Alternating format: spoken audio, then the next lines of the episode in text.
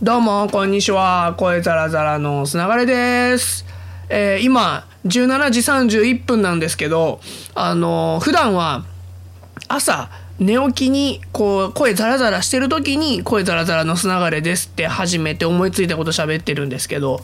今日あのすっかり忘れてましてあのつながれレディを聞いてくださっている方から今日来てあの上がってないよっていうのを教えてもらって慌てて撮っております。やというのもですねあの本当は昨日提出しないといけなかった記事構成をなかなか決められなくて。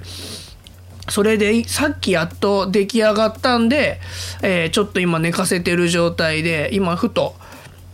あの休んでるっていうかもうずっとパソコンと向かってて目が痛かったんで休んでた感じだったんですけどにの時にあのそういうメッセージもらって気づいて撮ってる感じです。でまあ記事普段僕時間があれば寝かせてるんですよ。あの2時間3時間ぐらい寝かせるのが最短かな。できればこう夜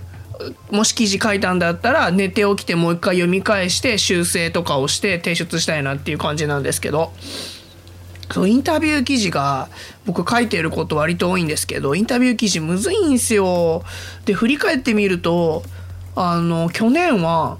元羽生竜王っつったらいいんですかね羽生さん？あの将棋の羽生さんにインタビューさせていただいたりとかあとノンスタイルの石田さんとかにインタビューさせていただいたりとかあの本当そういう意味では超著名人にインタビューあのさせていただく機会があったんですけど、まあ、羽生さんも相当難しかったですけどノンスタイルの石田さんとか本当に難しくて何が難しいかっていうともう全員っていうかほぼ国民のほとんどの人がテレビで見たことあるじゃないですかノンスタイルさんなんて。でなんどういうふうに喋ってるかを皆さんご存知なんでこうそこをね外してしまうと石田さんのインタビューにならない気がするんですよね。でもかといって全部関西弁で書くとこれほど読みづらいこともないのであの標準語と関西弁をこうバランス取ったりかつこの話は絶対入れないとなんか石田さんっぽくないとかこの話はあのちょっと省いた方がいいかなとかあとまあ何々の話ってした時に補足の話をつけたりとかっていうのをいろいろ考えるんですよね。なんでこう構成入れ替えてみたりとか、まあ、石田さんの時は相当悩んで出して、まあ、結果あの読んでくださった方の反応はすごく良かったんで嬉しかったんですけどやっぱねインタビュー面白いですけどむずいんですよねっていうのを悩んで書いてましたそうあとね羽生さんに関しては僕情熱大陸に間接上陸しましたからね去年ね。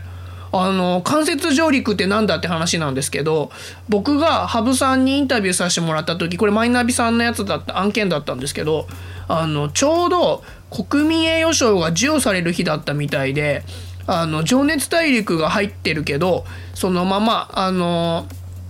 羽生さんの密着しといていいかっていうふうなことを言われててでマイナビさんの編集の方が「あの大丈夫です」ってことで